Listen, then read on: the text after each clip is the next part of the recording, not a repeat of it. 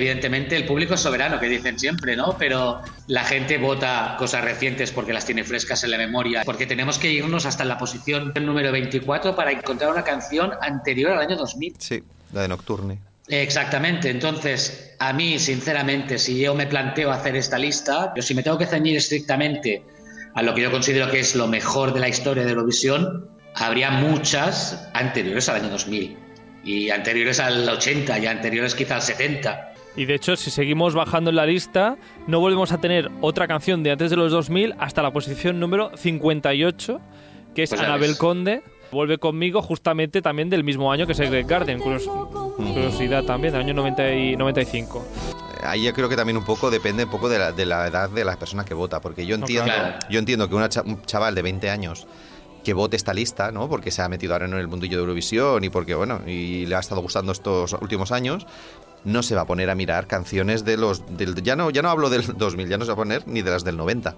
Entonces, eh, sí que es verdad que es una pena, porque se pierden grandes temas, pero que es comprensible.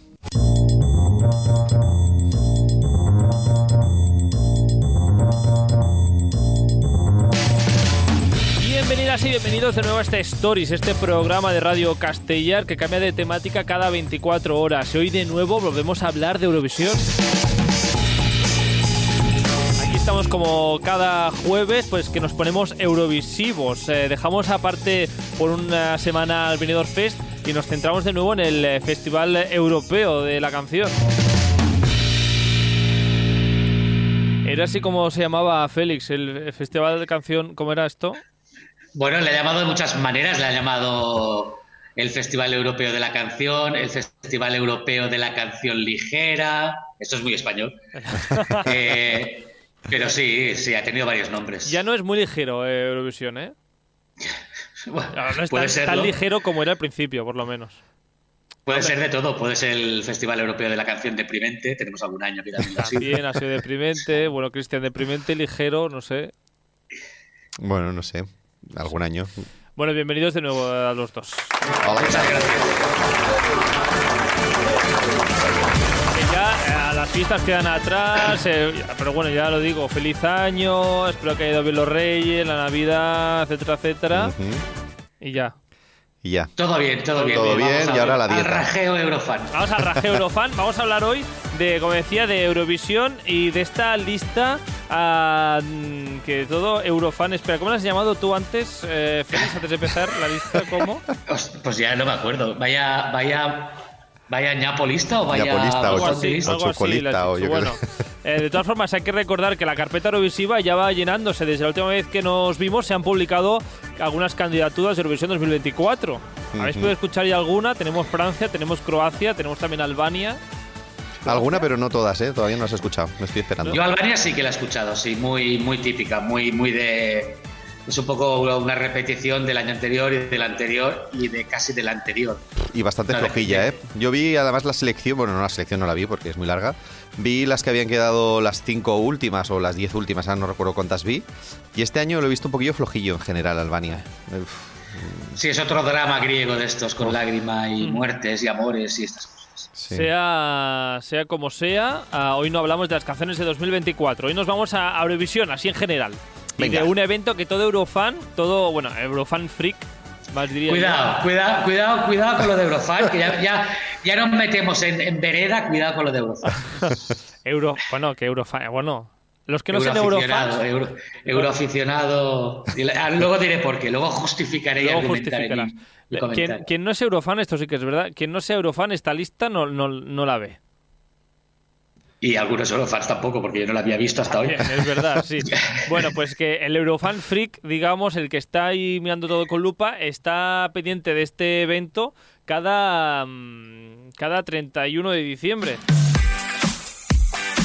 Y es que cada año los eurofans pueden votar, o los eurocuriosos, o los euro que le gustan Eurovisión, pueden votar por sus candidaturas preferidas de toda la historia de Eurovisión. Y el último día del año se publica un top de 250 canciones y, y pocos minutos antes de las 12 se da a conocer el ganador de, ese año.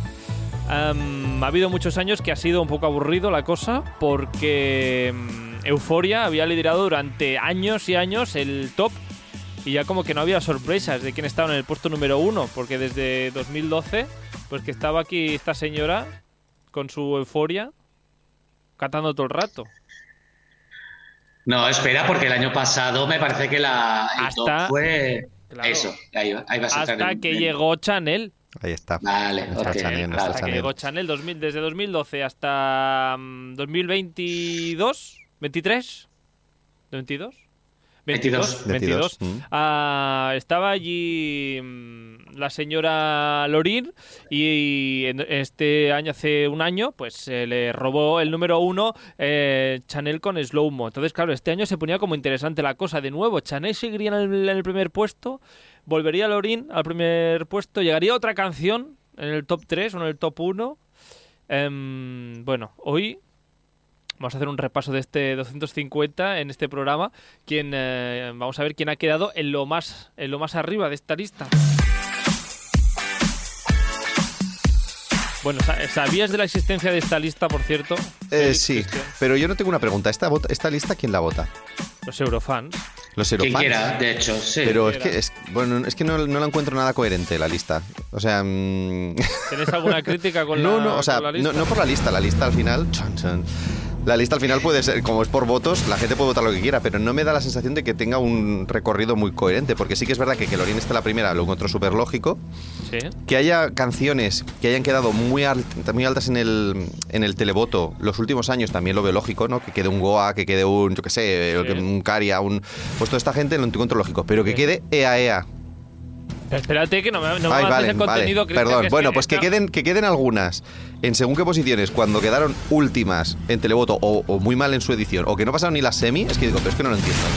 ¿Quién vota estas Pues sí. canciones? Si luego Pues no sí. votan lo que tienen que votar. O bueno, no que tengan que votar, sino que no es coherente. Si es la misma gente que vota en los, en las, en los festivales de Eurovisión, ¿por qué no se refleja o por qué no es parecido? En Es- nada, ¿eh? En nada. Es que yo digo, La pero pregunta esto- sería, ¿es la misma gente la que vota en Eurovisión que la que vota en este top de 250? Aún así, aún así hay algunas que me sorprenden muchísimo las posiciones, pero muchísimo, ¿eh? No, por eso vamos a repasar por lo menos este top 10. Dime, Félix, ¿qué vas a decir?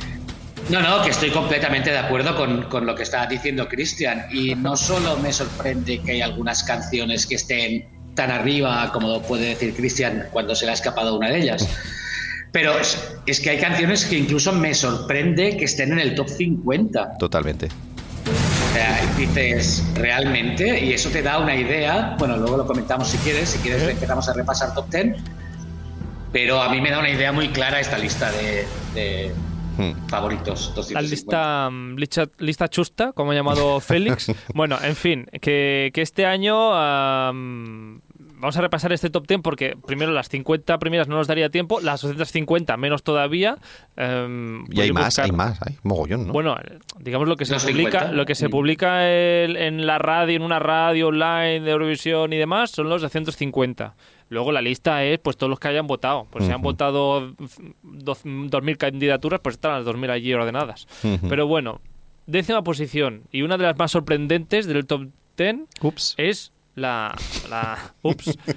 Ups. La Spoiler. se le ha escapado a Cristian. Eh, el Blanca Paloma, que pecho haya abrigo. Blanca Paloma que ha quedado ojo en décima posición. De todas las canciones de 2023, solo hay tres en este top top eh, top 10. Ujú. Eh, por lo tanto, de- de- del último año es la tercera más votada. No, no, que yo, a ver, que yo me alegro mogollón, porque a ver, para mí es, fue una gran representación, lo hizo muy bien y como candidatura es muy buena. Pero ¿me lo explicas? Si es una candidatura, es una votación popular, popular, que la que vota toda Europa, porque mira, si fuese mm, solo España, dice, pues vale, entiendo que votes a españolas, pero, ostras, si es europea y ha votado toda Europa y esta canción no se llevó ni un mojón en te- televoto, porque se llevó cinco puntos y de los cinco, tres eran del público mundial este raro. Sí, el o sea, que solo nos votaron dos puntos. O sea, un país nos dio algo. Todos los demás- no, llevamos cero. ¿Cómo puede ser que esté en la posición número 10? Es que no lo entiendo. Yo la única explicación que le encuentro es que los eurofans españoles hayan votado en masa. Total. Es que si no, Total. es que si no, no tengo otra explicación, porque realmente, aparte de lo que dices tú, que no cuadra en absoluto con el televoto del año en cuestión, es que esta canción no se merece. Con todos los respetos, ¿eh? Uy, o sea, uy. no es una canción para estar en el top 10 de la historia de Eurovisión. cuando llevamos casi 60 años o 50 y pico de años de, de canciones. Bueno, eh, ahí, ahí yo creo que ya sacamos el segundo melón de, de la lista, que es que mm, de las 50 primeras, 40 son de los últimos tres años. Es decir, que al final la gente no se, va- no se remonta ni a 20 años atrás, o sea, ya ni a 10 años atrás. O sea, solo se acuerdan de los tres últimos años. Ya, eh, no sé si Carlos quiere hacer algún comentario al respecto sobre Luego- este segundo punto, pero Va- Vamos a, a repasar primero este top 10 y luego vamos Venga, a va, sí, analizar sí, un sí. poquito lo que es la lista en general, porque sí que es Ujú. verdad que hay detalles un poco curiosos que, que están para, para comentarlos. Bueno, en fin, eh, Blanca Paloma, una de las españolas que está en este ranking de 250. No sé por qué será, pero ahí está, en, el, en la posición número 10. Y en la posición número 9, ¿queréis comentar algo más de, de Blanca Paloma? ¿Sigo? o- No, a ver, es una gran candidatura. A mí ya me parece bien Sí. que esté arriba, pero... sí, sí. Sorprendente. Me sorprende. sorprendente. y posición número 9 para Bárbara Pravi. Voilà, voilà, voilà. Ah, aquí de repente, bueno, de repente no, porque desde que apareció en Eurovisión, porque está en esta lista, la única francesa del top 10 por eso. Los franceses se ve que no les va muy bien el, el ranking. Pero esta me cuadra, esta me cuadra. Quedó segunda en el televoto, es muy próxima en tiempo, es una pedazo de candidatura, es decir, mm, para mí que casi que fue la ganadora del año.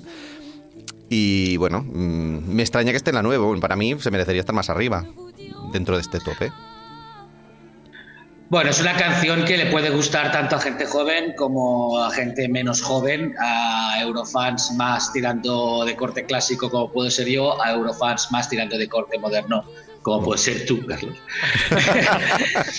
Entonces, bueno, no sigo diciendo que hay muchísimas canciones que merecerían estar en el puesto 9, pero sí que entiendo más que esta gran canción, gran intérprete y gran puesta en escena, pues haya acabado en eh, la posición número 9. Claro, también es verdad que tú cuando votas también votas más por lo reciente, ¿no? Sí, sí que es verdad. Eh, Mm.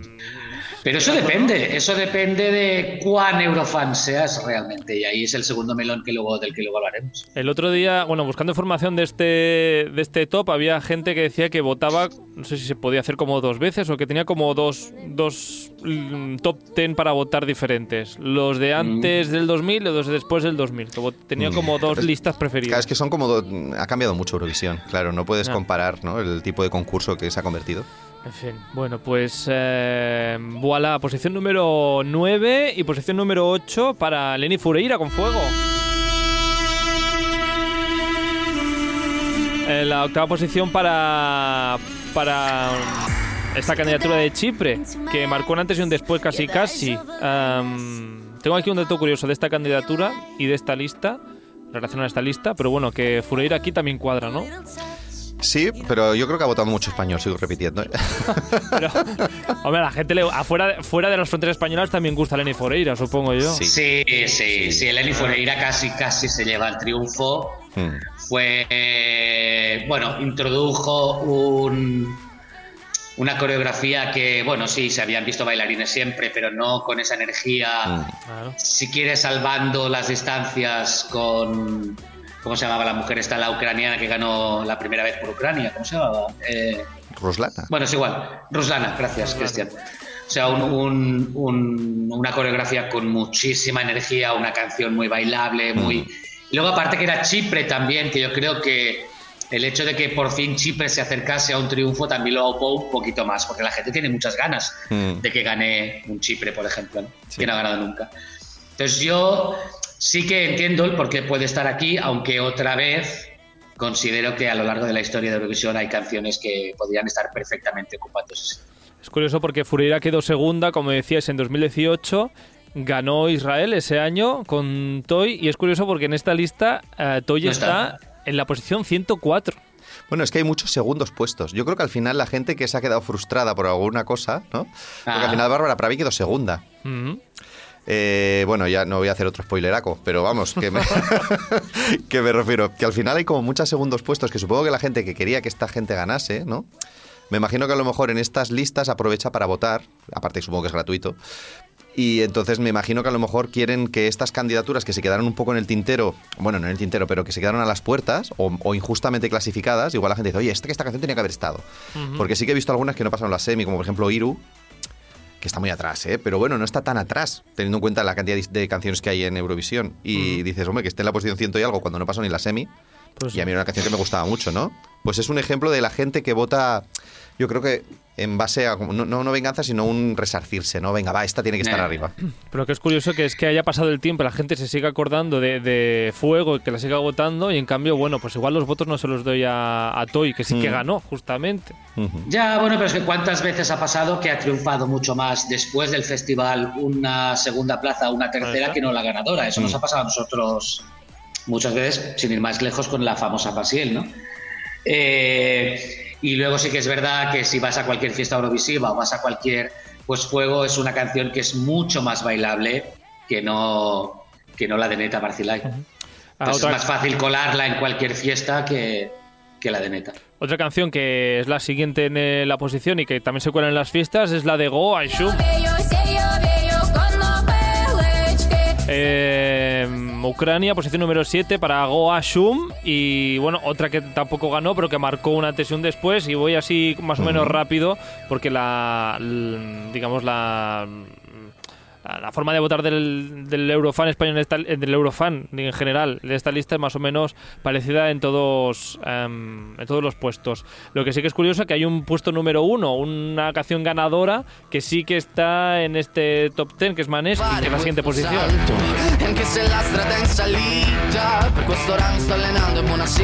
La canción ganadora de 2021, que por cierto hay tres canciones ganadoras, hay tres canciones de 2021 en este eh, top 10.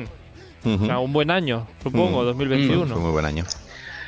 Pero si te fijas, es curioso que tenemos que, o sea, es decir, tanto Goa, Shum como Maneskin son canciones que eran completamente diferentes el año que participaron. O sea, yo creo que la gente también las recuerda y las vota en parte por eso. Mm. Porque para, para acercarnos a una canción ganadora parecida a la de los italianos de Maneskin, tenemos que remontarnos al año 2006, los finlandeses que ganaron en...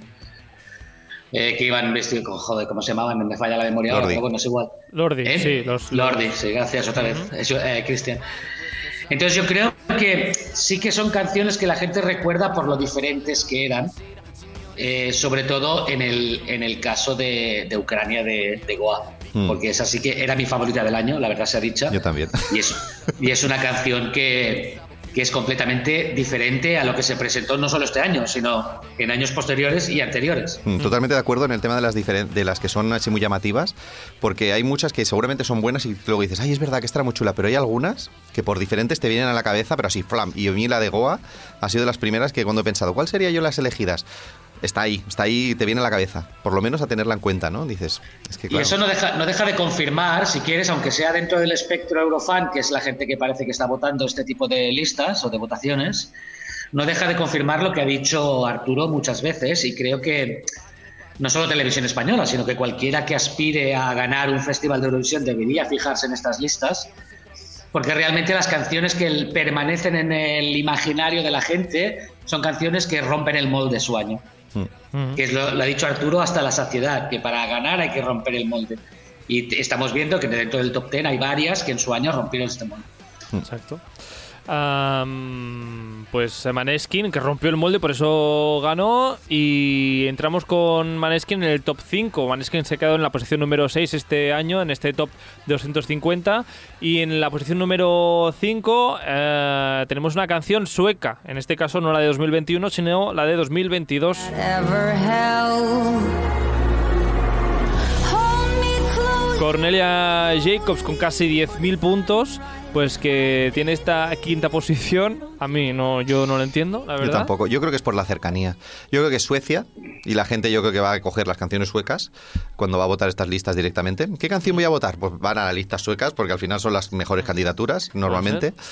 Y, y Cordelia por cercanía sí que quedó, bueno, sí que es una Bueno, bonita, quedó ca- es cuarta, una ¿eh? bonita canción, por eso. Pero yo creo que de aquí dos años Cordelia estará uh, abajo.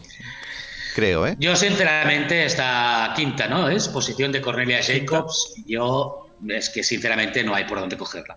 No, yo tampoco lo veo. Porque hay, hay un montón de canciones. Mira que me gusta, ¿eh? La canción a mí me gusta mucho, la tengo en mi playlist, todo lo que quieras, pero no es una canción para estar en el top 5 como, de las, como la quinta mejor canción del festival votada por quien sea. No lo, no lo es. O sea, incluso si nos fuéramos a una lista solo de, de canciones suecas, es que hay a porrón de canciones que, que son mejores que esta. Sí, o sea, por ejemplo, tenemos a Cornelia Jacobs en el número 5. ¿Dónde coño está Mans Temerlo? Yo no lo veo por ningún lado. Con la que hemos tragado al Mans Temerlo por activa y por pasiva con la canción de Heroes. Mm. O sea, tenemos a Tatu, tenemos a Fureira, tenemos a, a la Paparizzu, tenemos Goa. ten- ¿Y dónde está el famoso Mans Temerlo para Se nos, ocupar se nos ha olvidado posición? ya Mans Temerlo. Ya no, no Y, nos acordamos. y nos cascan a Cornelia Jacobs. Bueno, sí, la canción es bonita, pero yo no. eh, esta posición no la pillo. Perdonad, pero no la pillo.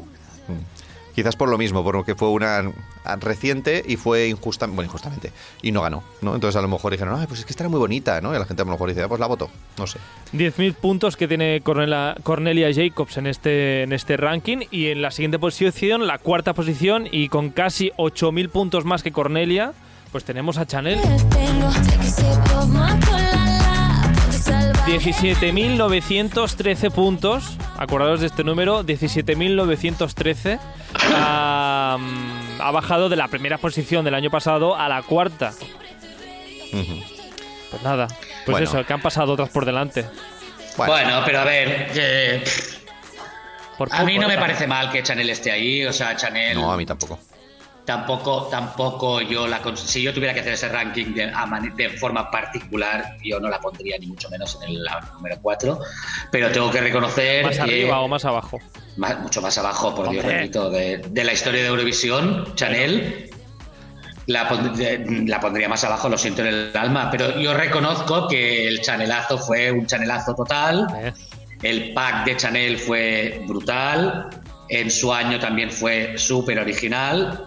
Y yo en parte también entiendo que, bueno, que alguien nos haya dado un empujoncito a los españoles por la pena que estábamos dando los últimos años. O sea que no me, Por- ha no me sido por molesta pena, que- hombre, no ha sido por pena. no, no, pero hecho, ¿eh? pequeñito porcentaje igual es por echarnos un cable, pero yo creo que yo creo que Chanel es un- fue una excelente propuesta en su día. Seguramente si la si la situación general hubiese sido diferente, hubiese ganado, si no hubiese habido todo lo que sabemos todos que hubo por ahí. Mm.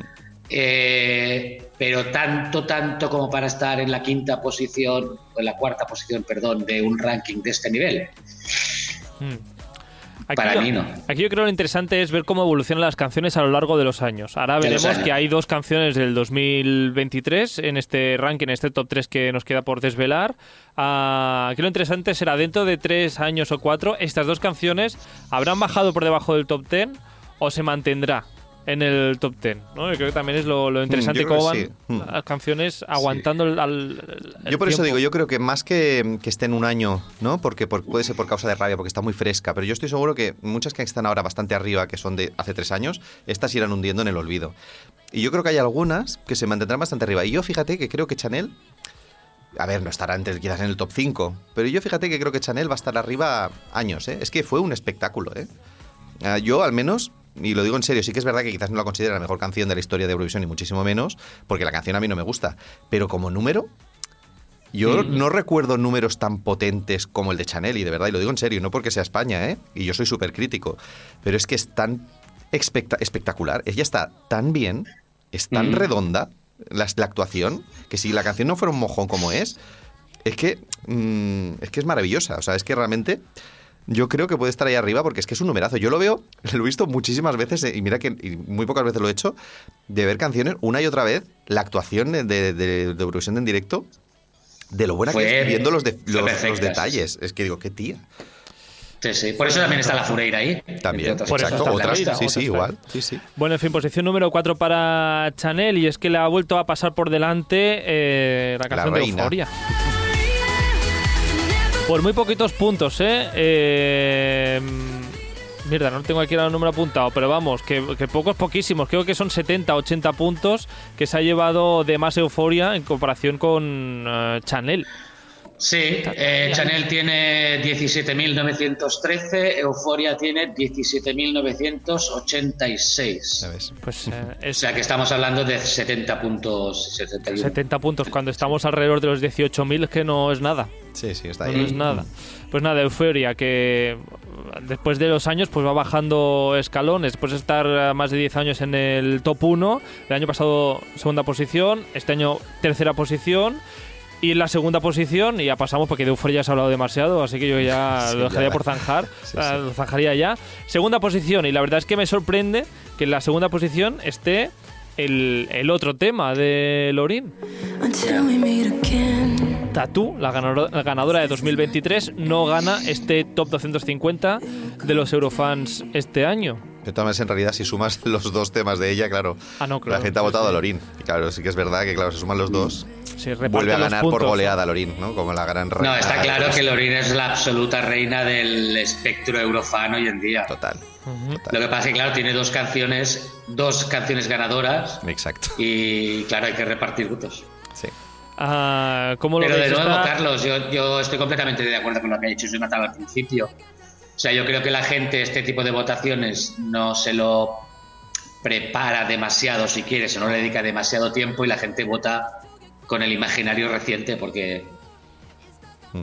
Es más, yo creo, fíjate, ¿eh? y ahora yo voy a decir una cosa al aire, A ver. pero creo que a lo mejor la gente cuando vota y ve, ve un poco el histórico, empieza a ir hacia atrás y a lo mejor dice, ay, sí, ¿sabes? Me refiero que al final, y, y al final se van las de más arriba, creo que se van colocando cada vez más arriba porque al final la gente no baja tan abajo a lo mejor para tener ideas. Bueno, en general lo que pasa en esta lista es que eh, entran la- en esta lista, en entre los 250, entran la mayoría de canciones de ese mismo año y todo va bajando. Al final eh, se reparte un poquito y va bajando todo. ¿no? Casi hay pocas canciones que suban de posición, en realidad. Por eso, que entran las nuevas y las que son así grandes mm, clásicos, o sea, clásicos, grandes cracks que hubo, pues eso, sí. por votos o algo así, ¿no?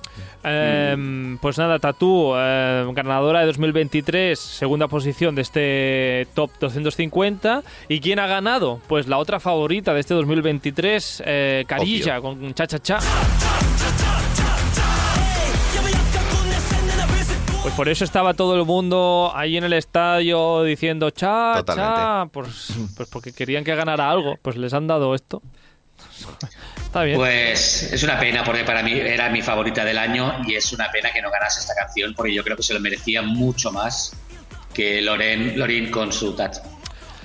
Ahora, yo sabía que iba a ganar esta, este, este, este ranking, lo tenía clarísimo. ¿eh? Digo, va a estar Carilla el número uno, seguro. La verdad es que si al final votan los eurofans ah, y el euro, al eurofan medio lo que le gustaba era cha cha cha, más que Mm. Lorin. Ujú. Y más ¿No? es lo que decimos, y además como no ganó, es que además tiene más ganas de votarlo. Y es que tiene que ganar, coño, y realmente lo votas. Pues lo vota. Sí, sí. En fin, la canción favorita, pues eso de los eurofans que han votado en este top 250, pues este cha cha cha. Solo hemos repasado este eh, la- los 10 primeros, pero la am, pero la ganadora, bueno, esa ha sido cha cha cha, que pues bueno, pues bien por él, estupendo, maravilloso. Y aquí hay cosas curiosas que hay que analizar, por lo menos este top 10. Em, si solo contáramos lo- los 12, porque la- se vota como en Eurovisión, tú votas 10 Mm. canciones, 12, Mm. 10, 8 y etcétera. Ah, si solo contamos los 12, las tres canciones con más 12 en las votaciones son Cha Cha Cha y en este Mm. orden: Cha Cha Cha, Slow Mo y Tatú. O sea que si la gente escogiera solo una canción, ah, Chanel ganaría a las dos canciones de, de Lorin. Ujú. Ya, hay cosas que son un poco, la verdad, incongruentes. Mírate el número, mírate el número 11, ya que hemos empezado por el top 10. No sé, no recuerdo cuál era el 11, no lo tengo aquí apuntado. Ah, no, no lo tienes delante. Dime, el, dime. El, el 11, o sea, inmediatamente después de Blanca Paloma, ¿Sí? tenemos a los eslovenos de Joker Out. Ah, sí. Carpe Diem. Exactamente. Que a mí, que alguien me cuente qué hace esta canción en la posición número 11. Y por eso Félix dice que es una eh, La lista chusta. chusolista. Chusolista. chust- chustalista. Chuscolista o Chusco, no sé cómo la has así, llamado. Sí, pero bueno, ahí están los votos. La gente lo ha votado, Félix. Democracia. No, no, la mayoría es, eh, evidentemente, el público soberano, que dicen siempre, ¿no? Pero a mí lo que me lleva a pensar esta lista es que la gente vota cosas recientes porque las tiene frescas en la memoria y no quiere tampoco dedicarle mucho tiempo a esta encuesta y repasar un poco lo que hay antes, porque tenemos que irnos hasta la posición 24, si no me equivoco. No sé si querías hablar de esto, pero lo comento. Sí, sí, sí.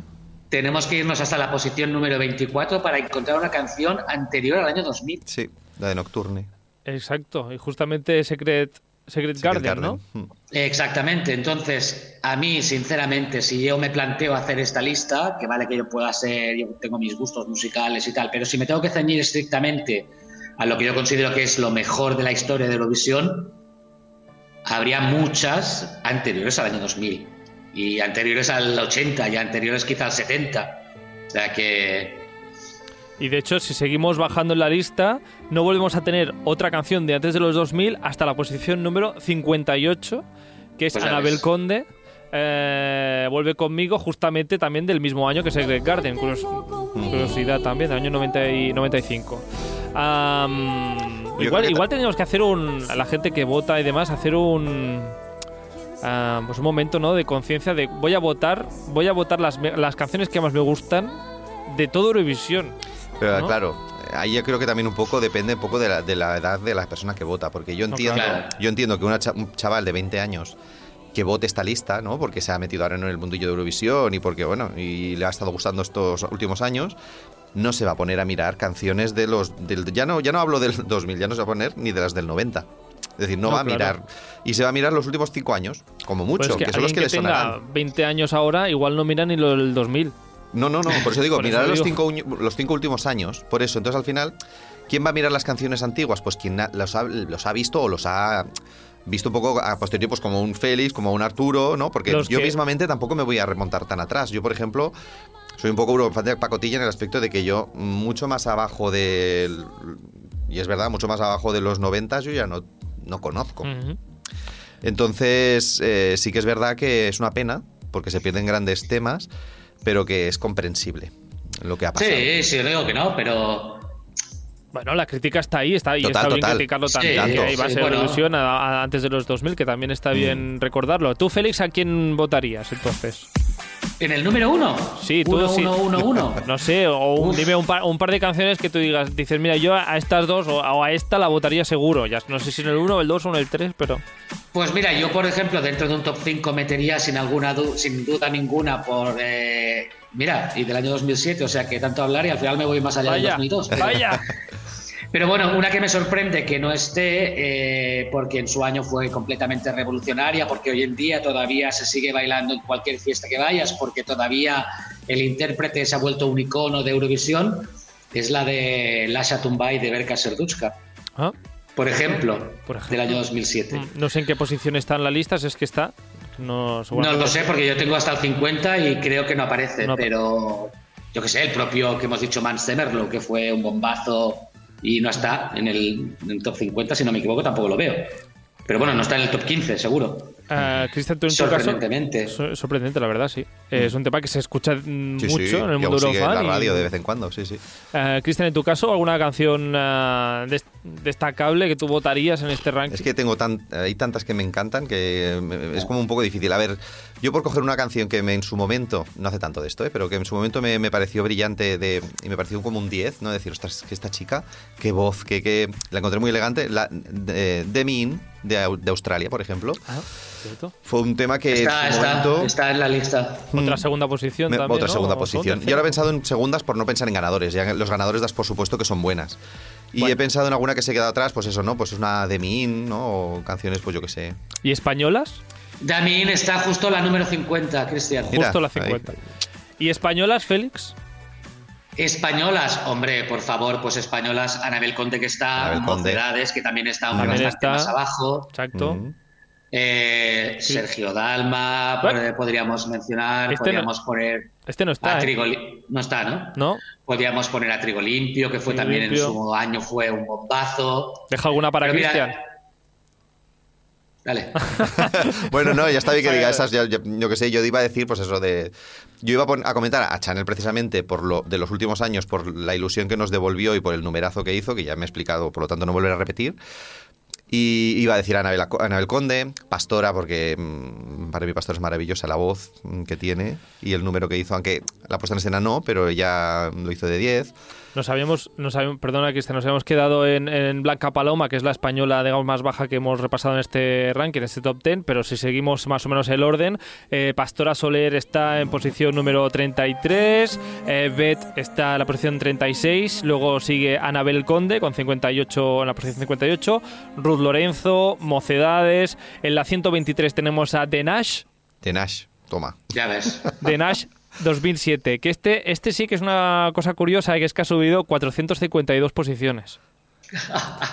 Esto mm, creo yo he escuchado por ahí que ha sido un movimiento por parte de algún podcast eurofan para que entre en la lista y sus seguidores la han votado y ahí ha subido. Claro, por eso digo yo, por eso digo yo que es, bueno, eso, ahí es una lista un poco sospechosa. Esto es como el foro solo coches cuando lo del chiquilicuatre y... Más o menos. Es un poco así. Más o menos. Y si seguimos la lista hasta el 250, tenemos en la posición 142 a Azúcar Moreno y en la 210 a Miki Núñez con, con la venda. España tiene ves. 10 canciones en las, en las primeras 250 canciones, eh, igual que Ucrania y las mismas 10 que también tiene Noruega. Mm. Estamos equiparados. Luego si vamos por países, Italia es el país que tiene más candidaturas en este top, 16 en total. Grecia, Grecia. 14. Y Suecia, 13. Mira, yo pensé que iba a ser Suecia la que más. Pues no, tiene más canciones, fíjate, eh, Grecia que Italia. ¿Cómo te quedas, Félix? Hombre, la verdad es que las canciones griegas son muy, suelen ser muy populares en el mundo eurofan. ¿eh? Y también ten en cuenta que Italia ha estado unos cuantos años sin participar, con lo cual hay menos donde escoger. Pero mira, por ejemplo, yo tenía una canción, ahora me ha venido una canción italiana en mente, que es la del año 97, que se llama Fiumi di Parole, que no sé si la tenéis presente, pero era una canción brutal. Y tampoco parece que esté... Pero bueno, yo que sé, por ejemplo, es que, claro, estas, estas, estos rankings son como muy particulares porque Celine Dion, que qué se puede decir de Celine Dion, está en la posición 94. Entonces... Que ha llovido mucho, ¿eh? Celine Claro. Dion. Ha llovido. Claro, pero sigue siendo Celine Dion, o sea, no Sí, estamos sí, hablando de claro. cualquier cosa, ¿sabes? Sí, sí. Ah, Pero bueno, Bueno, ahí está la lista para que, que la quiera cotillear y demás, pues está ahí en. Bueno, en y por internet. curiosa la lista es, y además dices, oye, mira, pues a lo mejor hay Eh. algunas que dices, anda, no me acordaba de esta. Uy, es verdad. Y hay- sí que es verdad que a lo mejor te recuerdan algunas. De decir, ah, pues mira. A mí que, que Ya. Grecia tenga más canciones en esta lista que Suecia, a mí es un dato. Bueno, por eso digo que no es muy coherente en sí. Mm, Bueno, no sé. Hombre, que esté por- justo por delante de Mocedades, o sea, la, la posición inmediatamente anterior a la de Mocedades sea Ibiadamu de Chipre con el Lálalo, Es claro. ya, te, ya te da que pensar, ¿no? Un poco Es de... que tampoco me puedes comparar a, a, mm, mocedades con La La Love. Claro, es que, es que me peta la cabeza, claro, cuando los pones uno al lado del otro. Es, que... es curioso. Mira, Aquí estamos votando. Estaría bien coger este ranking y quitar todos los que es a partir de 2000, a ver qué, qué lista quedaría. Eso se- yo creo que sí que sería, un, sería sería un un, ejercicio sería un ejercicio interesante, interesante, sí. yo creo. se- Sería, sería guay esto, porque eh, lo que me he puesto a mirar es saber cuáles son las tres canciones más antiguas que están en esta lista. Y nos vamos a la posición 204. Es una canción italiana que todo el mundo conoce, una canción mítica. Eso es. Domenico Moduño es la canción más antigua que está eh, en esta lista. Ya claro, pero tú ponle esto para un eurofan de 20 años o 18 años para que... Y claro, te lo tira por la cabeza, normal, si lo entiendo. Bueno, aún está, aún está en la lista, aunque está entre los Por eso. 150. Mm. Una ¿Y mítica. la siguiente? ¿La siguiente cuál es? La siguiente, nos vamos ya al año 63, eh, una canción de Dinamarca. Que no sé pronunciar mucho este nombre, espérate que lo diga bien. Grete and Jorgen Ingman.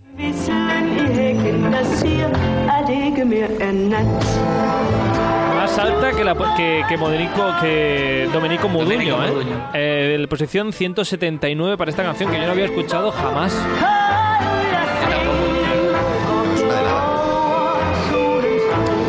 Fue la ganadora de ese año, ¿eh? por cierto. Aquí cultura eurovisiva. E igual también los de. Dinamarca se han puesto a Arturo, votar. Arturo, si nos hubiera oído, igual nos. ¿Cómo que no lo sabe? ¿Cómo que no escuchado ¿Cómo que no sabéis quién es? Ah, y luego la tercera mm, canción más antigua, que antigua. tenemos en este top de 250 también es italiana y de esta creo que sí que hemos hablado alguna vez. sola con te. Hombre, Hombre, Chillola Cinquetti. Gigiola Cinquetti, no Noletta. No, Noleta, no, Noleta. Del año 64. Ya está. Pues eso. Pero claro, normal, normal que estas canciones no estén en ah, las listas, o sea, en las posiciones de arriba, porque son canciones que, claro, es que estamos hablando de hace 40 años o Claro. 50 años. Es que de las tres, a mí ya había una que no la había oído escuchado en mi vida. Imagínate. Que no había Imagínate a alguien de 20 años, ¿no? Es que le Ninguno de los tres la había escuchado, fíjate. O sea, Sí, ni sí. tú, ni yo, ni Cristian. o sea. No, pero mira, como ejercicio, mira, para un programilla, mm, sacarlas del 2000 para abajo a ver qué sale. A ver qué sale. ¿Cuál es la canción ah, preferida de los Eurofans? Bueno, la preferida de los Eurofans por debajo del 2000 ya hemos dicho que es Secret Garden. Sí, ¿cierto? La Sí, segunda pero es ojo que hay muchas canciones de los años 90, de los años incluso 80, si me apuras, que serían perfectamente válidas para una Eurovisión de ahora. Mm, sí, sí. O sea que Hombre, se podría hacer un rescate de algunas de las canciones estas. Se tendría que hacer un. ¿Cómo se dice esto? Un.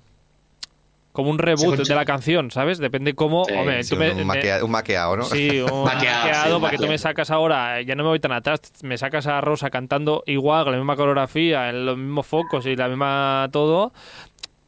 Bueno, No, está claro, está claro que un los medios no son los mismos, pero tú coge un tema, pues eso, coge una Anabel Conde y no me la pongas sola ahí con la orquesta. Ponle una escenografía chula, ponle un montaje de luces, luces, un una- humo, una... como- Anabel Conde, o sea, mm, Bárbara Pravi es la nueva Anabel Total. Conde, por decirlo así. Mm. A ver si Anabel Conde Vale. no lo hizo bien. Vale. No, no, sí, sí, lo hizo estupendamente y quedó segunda, A ver, además, como... a ver si la canción de Anabel Conde no era de la misma calidad, sino más que la de Bárbara Pravi. Bueno, y, y de dificultad mucho más, ya te lo digo. pero y ejecuta mucho más. Hay que salvar las diferencias, pues de, la- claro, de lo que se, lo que gustaba en el 95 y lo que gustaba en el 2000, no sé, 21, si no recuerdo mal. ¿Queremos una versión de Voilà de Anabel Conde? Hombre, estaría bien. Hostia, pues estaría muy bien. Estaría Estaría muy muy bien. Anabel Conde, arroba Anabel Conde, no sé cuál es tu Instagram, ah, pero, pero, ah, O una versión de Vuelve conmigo de Bárbara Pravi. También, también, un dueto entre las dos, tam- O también, también, nos también, lo gustaría, compramos claro, todo. Claro que sí. Pues A ver si Bárbara Pravi es capaz de hacer el agudo que hizo Anabel Conde. Eso. Ah, bueno, de todas formas, aquí con lo que nos quedamos es que Anabel Conde se ha quedado segunda. Es la, la segunda canción preferida de los Eurofans por debajo de los 2000. Muy bien, bravo. Y eso se merece un aplauso. Total. ¡Bravo, Anabel Conde! Porque la primera no cuenta, que la primera es una canción que no tiene letra. Secret Garden. Fíjate tú cómo son las cosas, que no sé cuántos años después le ha vuelto a ganar Secret Garden a Anabel Conde, pobre. Ah, bueno. Otro ejercicio interesante, Carlos, y yo creo que Kristen estará completamente de acuerdo conmigo, es saber cuántas de tus favoritas están dentro de las 250. no te digo ya del top 50, no, del, del top 250, a ver cuáles Bueno. de, las- de tus favoritas están ahí, porque lo tuyo también tiene track. Yo lo que espero Total. a Félix es que la canción de creo que era Croacia de este año no esté ni en el ni en el mil en el top 1000. Sí, esa ya se ha olvidado. Eso ganó porque era una eso- fricada, eso... ya no se ha olvidado. No sé dónde está, no lo he buscado, pero espero que no esté. te lo digo. Como el Chiquili 4, yo también espero que Está el chico, no, claro, en el 250 no, porque en España no, no lo hemos comentado. Yo no lo he visto. No.